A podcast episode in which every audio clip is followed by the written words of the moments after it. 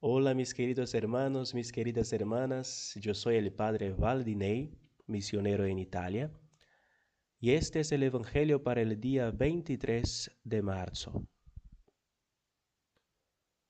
En aquel tiempo Jesús dijo a los judíos, Si yo diera testimonio de mí, mi testimonio no tendría valor. Otro es el que da testimonio de mí, y yo bien sé que ese testimonio que da de mí es válido. Ustedes enviaron mensajeros a Juan el Bautista, y él dio testimonio de la verdad. No es que yo quiera apoyarme en el testimonio de un hombre. Si digo esto, es para que ustedes se salven. Juan era la lámpara que ardía y brillaba y ustedes quisieron alegrarse un instante con su luz. Pero yo tengo un testimonio mejor que el de Juan. Las obras que el Padre me ha concedido realizar y que son las que yo hago, dan testimonio de mí y me acreditan como enviado del Padre. El Padre que me envió ha dado testimonio de mí Ustedes nunca han escuchado su voz ni han visto su rostro, y su palabra no habita en ustedes, porque no le creen al que Él ha enviado. Ustedes estudian las escrituras pensando encontrar en ellas vida eterna. Pues bien, ellas son las que dan testimonio de mí, y ustedes no quieren venir a mí para tener vida. Yo no busco la gloria que viene de los hombres, es que los conozco sé que el amor de Dios no está en ellos.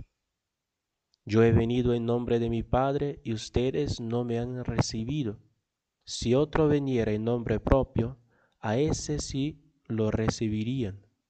¿Cómo va a ser posible que crean ustedes que aspiren a recibir gloria los unos de los otros y no buscan la gloria que solo viene de Dios?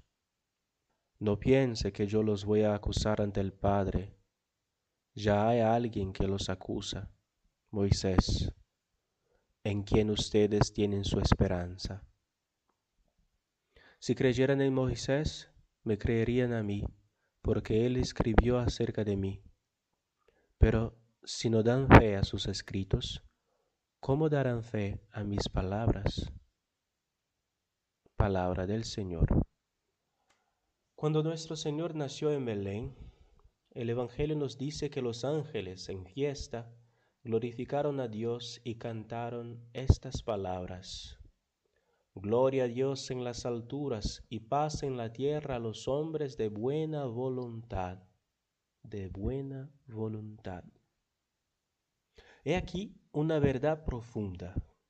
Encontrar a nuestro Señor y perseverar junto a Él requiere buena voluntad.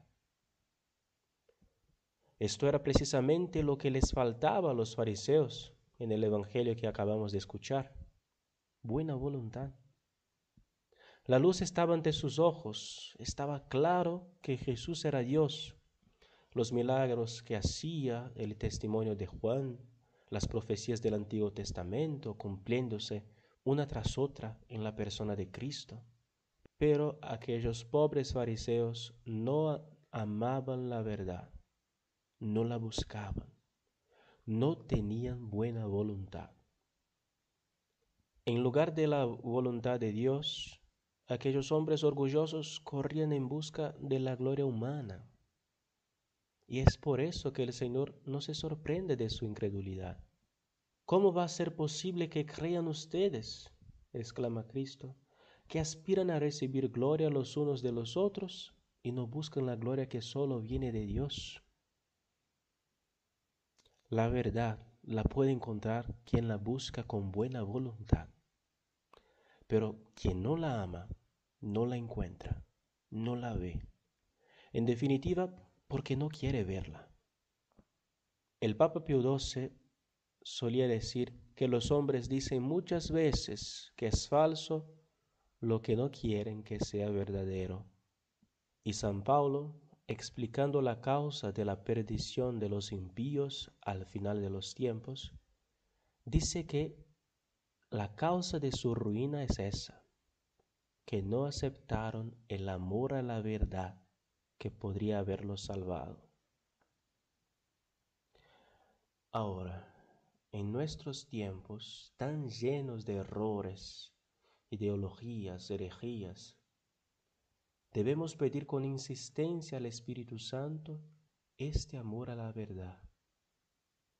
De lo contrario, nos dejaremos seducir por el error y utilizaremos nuestra inteligencia no para buscar y adherirnos a la verdad, sino simplemente para justificar nuestras pasiones desordenadas, como hacen tantos que tratan de conformar el Evangelio al mundo, la iglesia al mundo, enemigos de la cruz de Cristo, les llama San Pablo. Pidamos pues a la Santísima Virgen la gracia de la buena voluntad, que no es otra cosa que un amor incondicional a la verdad.